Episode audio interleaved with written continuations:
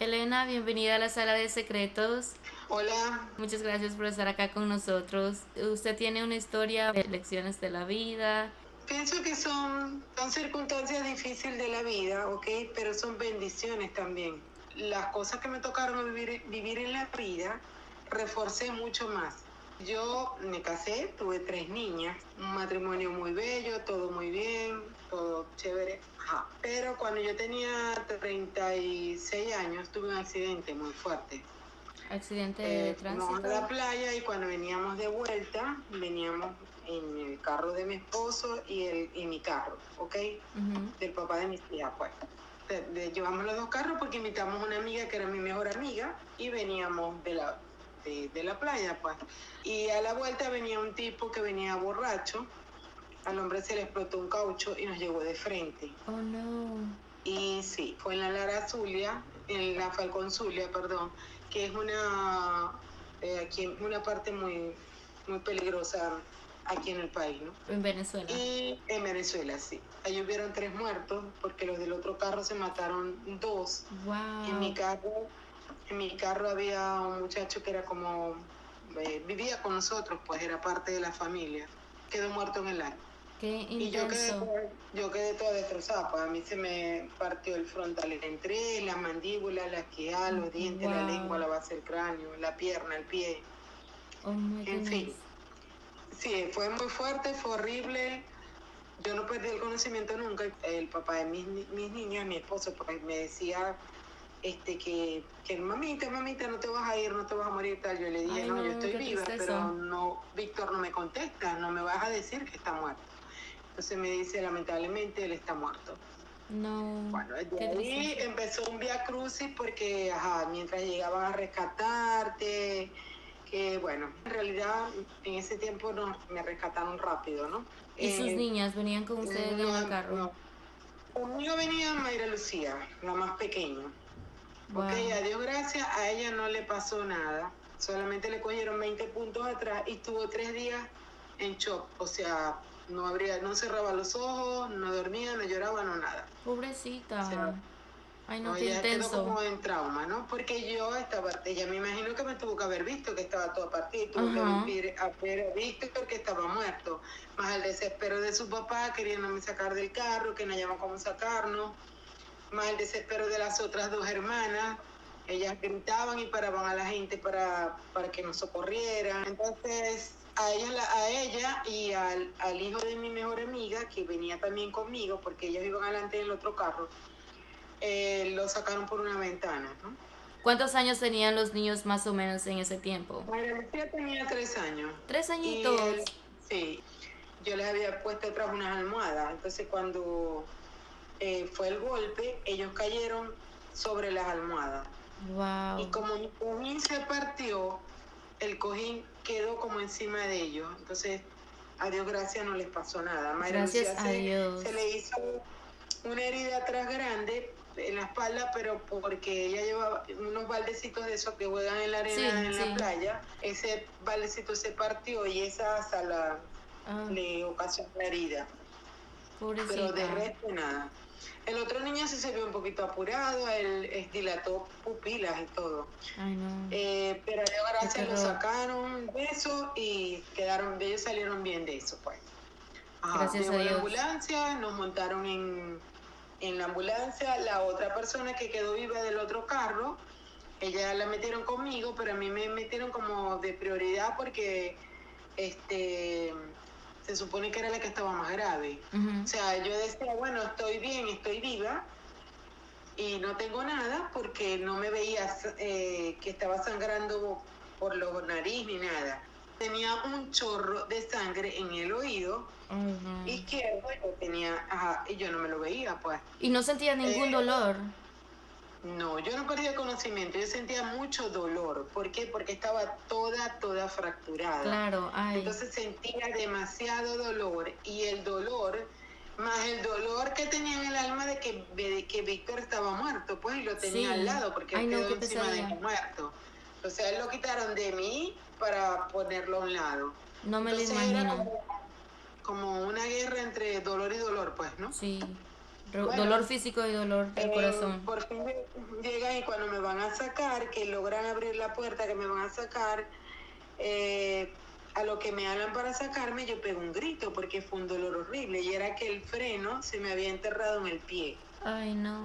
Entonces tuvieron que meterse, un señor que estaba allí se metió por debajo del carro y por un hueco del motor eh, que había, se, por allí metió la mano y desprendió el pedal de mi pie y tal. Bueno, eso fue horrible porque en verdad es muy, muy doloroso. Claro. Ay, no, qué dolor. Entonces, sí, de ahí me montan en la ambulancia, montan a la muchacha, la muchacha gritaba que ella estaba viva, que ella estaba bien, que estaba tranquila, que la dejaran quieta, que la dejaran hacer lo que quisiera, y déjeme, déjeme.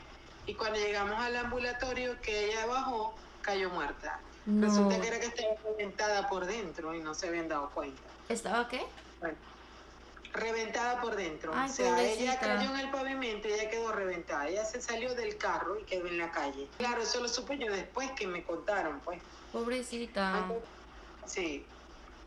Este, muy triste porque era una niña que lo que tenía eran 15 años No. y se había fugado con un señor de 30 años. Ay, no, Dios mío. Y se fugó de la fiesta de sus 15 años. Entonces, bueno, él iba borracho y como un loco. Entonces se le explotó un caucho y ajá, desgracia total. Bueno, eso se supo porque la otra chica que iba con ella, que era de su misma edad, ella quedó en coma mucho tiempo, pero después ella tuvo el conocimiento de nuevo y ella contó eso, ella fue la que contó que venían volando, que él venía con el radio a todo volumen, que le habían dicho que por favor bajara la velocidad y entonces era peor y se explotó un caucho y por eso él perdió el control, porque además él andaba en un carro que era sincrónico y el brazo lo tenía enyesado, el brazo derecho. Ay, qué Imagínate, responsabilidad. O sea, desgra- desgracia total. Bueno, ajá, de ahí ajá, nos dieron los primeros auxilios y de allí nos llevaron, nos trajeron a Maracaibo. Cuando llegamos aquí, yo todo el camino, yo gritaba a veces porque yo sentí, cada vez que me movía en la pierna era un dolor horrible, Ay, horrible, no. porque tenía el fémur fracturado en muchísimas partes, más todas las demás fracturas, pero esa es la que recuerdo que me desesperaba más y mi esposo iba desesperado. Entonces yo trataba de no gritar, de no llorar, para que él no se desesperara más, porque él se alaba de los pelos y se daba con la ambulancia, pues, pues decía, Dios mío, no. Entonces yo le decía, quédate quieto, que yo estoy bien, yo no me voy a morir, yo estoy bien. No me voy a... Ah, yo luché mucho para no quedarme dormida, para no perder conocimiento, porque yo sentía que si me dormía me iba a morir, porque mi papá, como él, él sabía mucho de medicina, mi papá ya había muerto hacía cuatro meses y era mi adoración de paso. Así que eso Wow, fue un encima solo- de todo. Sí. Entonces mi papá siempre nos decía que cuando uno se daba un golpe fuerte en la cabeza no se debía dormir, sino esperar un tiempo. Y eso lo aprendí yo desde pequeña. En fin, yo lo que hice fue rezar Padre Nuestro, que es la única oración que está en la Biblia. Y yo soy muy católica y tengo una fe ciega en Dios. Eh, pienso que soy un milagro de Dios, porque si no fuera por Él no estuviera en esta Cl- vida. Claramente sí. No, después de ese accidente. Entonces, bueno, llegamos aquí. Cuando llegamos aquí, ya este, habían contactado por teléfono a mi hermano, a, mi familia, pues, y me esperaron en, en una clínica. Y cuando llegamos aquí, eh, que mi hermano me vio, me dijo, Dios mío, si llegaste viva aquí, ya no, tú no te mueres. Ah, Tú no te vas a morir. Bueno, me sacan, tal. Y los médicos estaban asombrados porque yo tenía una hemoglobina eh, en cuatro y no tenía pulso. Casi no tenía pulso. No se explican cómo llegué viva. Nunca se me Wow. ha explicado cómo llegué viva. Bueno, el Mm. caso es que me dieron los primeros auxilios, tal. Me, este, así en las condiciones que estaba, no me podían eh, poner anestesia ni nada. Y tenían que llevar mis huesos a su lugar porque tenía todo, estaba muy destrozada. Pues, sí. inclusive los dientes Ah, guindaban de nervios, pues. Los tuvieron que llevar a su lugar. ay, qué. Entonces, Ay, bueno, qué nervios. Eso fue horrible porque es un dolor, Dios mío santo, pero bueno. En fin, pasé todo eso, no me pudieron dar eh, anestesia el mismo día ni operar el mismo día, me operaron al otro día, en una operación muy larga que duró, no sé, nueve horas, no sé cuántas horas duró, y tuvieron que pararla porque no me podían dar más anestesia porque yo estaba con la hemoglobina muy baja, pues. Bueno, ajá, pararon la operación, dos días me volvieron a llevar a pabellón. Cuando tuvieron que parar la cirugía, ¿no sentía nada, dolor o cómo? Claro, sentía dolor porque el postoperatorio es muy fuerte y sentía dolor, pero estaba consciente de todo. Yo les pedí que por favor me sacaran de allí, que yo no quería seguir allí, que yo prefería estar en un cuarto, que quería tener mi familia cerca, mi esposo, mi mamá, mi, mi gente, pues. Eh, entonces, bueno, no me sacaron el otro día. O sea, tuve como un día o dos días en UCI, más o menos. Y me llevaron a un cuarto mientras tanto. De allí ya me llevaron otra vez a pabellón eh, me hicieron la otra operación que me iban a hacer.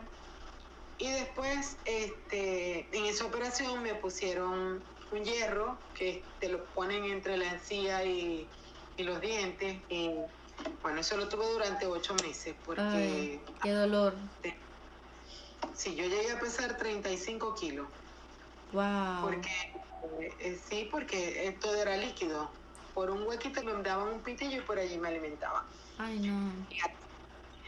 Pero bueno, pasé todo eso después que el, de la última operación era muy fuerte porque me pusieron tutores y en la pierna derecha y en la pierna izquierda, en el pie, donde se me enterró el freno, yo perdí lo de adentro de lo que llamo calcáneo, todo lo de adentro lo perdí, eso era una herida fuerte allí, ah. la cerraron y cuando tenía como tres días en la casa, de allí me llevaron a la casa de mi mamá porque yo vivo en un apartamento. Mi mamá dijo, no, se la traen para acá y allá tenía yo todas las condiciones para estar perfecto. Sí. Entonces, cuando tenía como tres días allí, eh, no, como una semana, la herida del pie se pudrió. Ay, no. Un día extraño y una amiga, mi mejor amiga, viene, ella decía, Raquel, no me gusta este olor, yo voy a llamar a Fontal, Fontal era el médico. Bueno, él fue, y cuando él fue, me dijo, bueno, agárrenla duro porque aquí no, no vale anestesia ni nada. Y tuvo que quitar todo el vendaje y con sus manos, con sus guantes, abrir la herida y empezar a curarme. Esa herida era una cura horrorosa. Dolor. Porque tenía que sacar todo lo que estaba dentro porque se había podrido. Todo eso lo tuvo que sacar. Y después con una tijerita, o sea, con algo especial que ellos usan, ir quitando toda la piel muerta y por supuesto te agarra nervios y te agarra piel que no está muerta.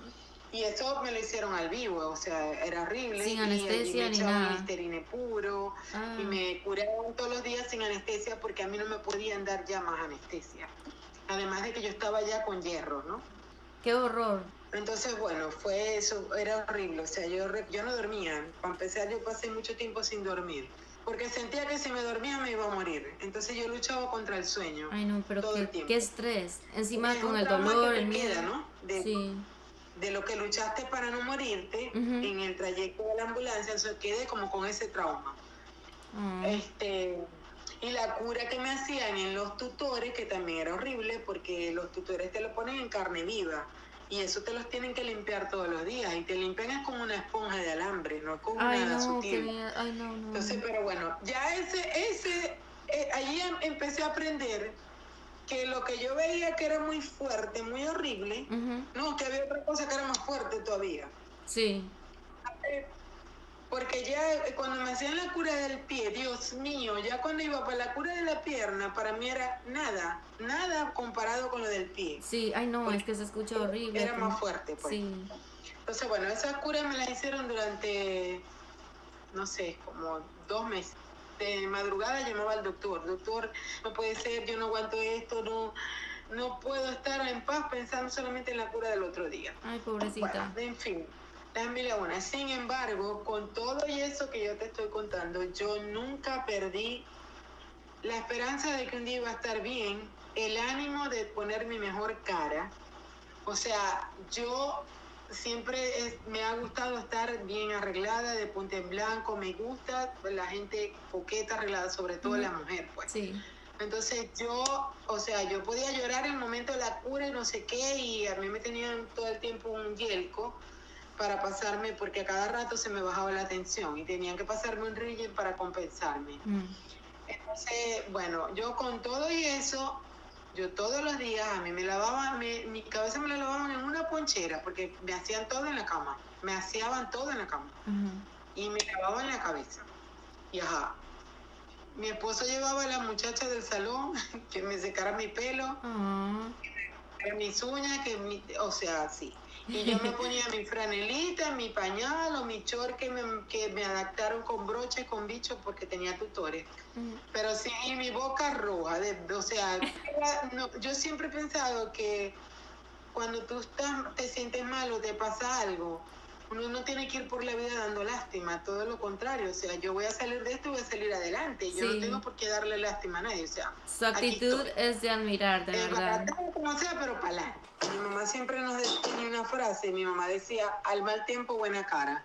Sí, mi abuela decía es, mucho pues, eso o sea, también. Si tú estás mal y te sientes mal y encima vas a estar fea, con mala cara, y ay Dios, pobrecita yo, pobrecita yo, no, imagínate dónde vas a llegar. No, o sea, al mal tiempo buena cara. Mientras peor me siento, mejor me arreglo. Mejor Literal. me dicho y salgo y para adelante que para atrás espanta, ya está. Mujer guerrera, Porque verdad. tienes que- es que tienes que ser optimista, tienes que ser, tienes que buscarte y reinventarte y darte la vuelta, porque tienes que hacerlo, porque esa es la vida, pues.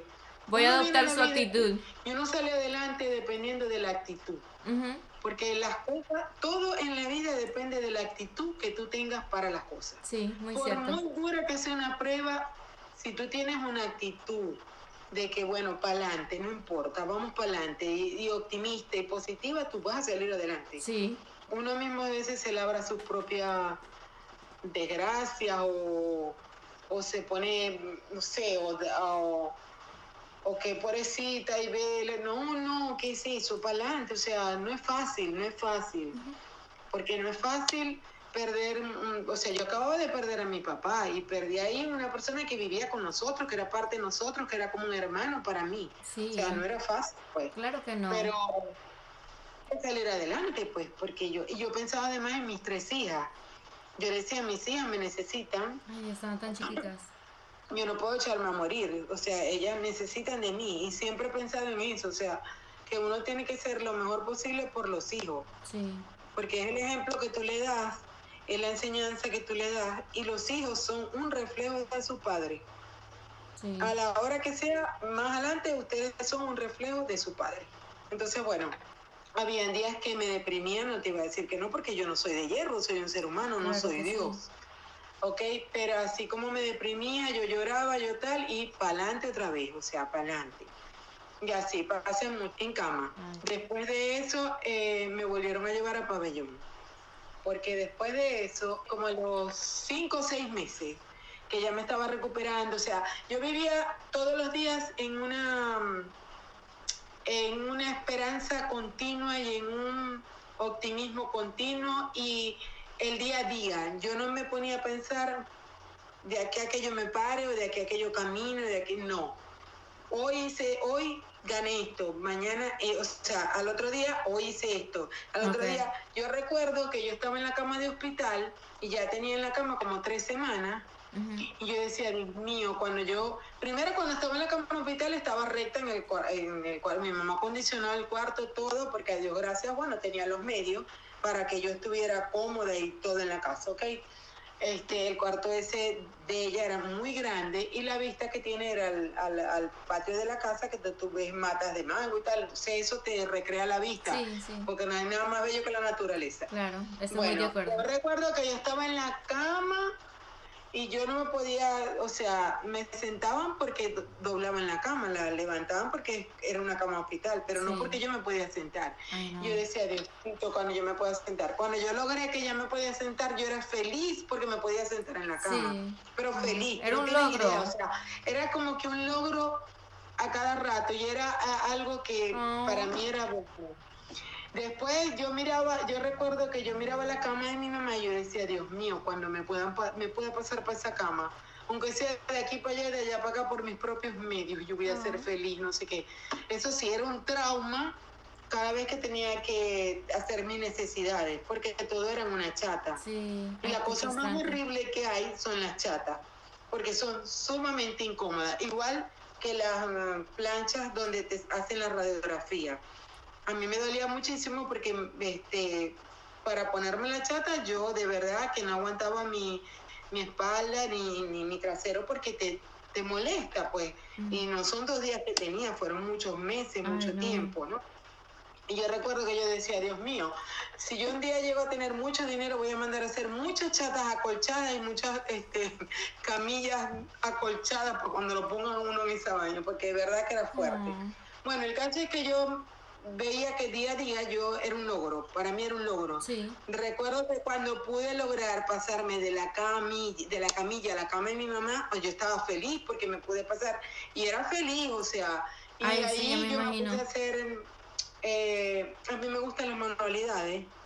Había una señora amiga de mi mamá que ella sa- sabía hacer tarjeticas eh, de presentación muy bellas, las pintaba en pergamino, en papel pergamino y ella misma las pintaba. Mm. Bueno, ella fue a mi casa, que se lo agradezco mucho porque la mejor amiga de mi mamá la llevó. Y ella me enseñó a hacer esa tarjetica, total que yo les hice a mis hijas tarjetas de presentación. O sea, yo no me derrumbé en la cama a esperar, no. Sí, yo ahí no, en eso esa cama, yo hacía de todo. Sí. Yo en la cama, yo le hice a mis hijas piñatas, yo le hacía Wow. las tortas, los ponquecitos, los brownies, la galletica, todo, todo para su cumpleaños. Wow. Yo No, es que, recuerdo qué, o actitud sea, esa. Todo, que le hice muñecas de trapo, de todo. ¿Qué no hice yo en la cama? Yo De nunca verdad. dejé que aquello me derrumbara, sino buscar algo que hacer mientras poco a poco yo me iba recuperando. Entonces mucha gente hoy en día me pregunta, ¿y cómo hiciste para estar dos años en una cama? Para estar tanto tiempo... Dos Bueno, años. viví día a día, viví al día a día. Y como yo, cuando, cuando tú eres una persona que tú amas, que tienes amor por dentro, Sí. o sea, tú amas a las personas y tú vas a, a hacer cosas que vas a- para agradar a las personas.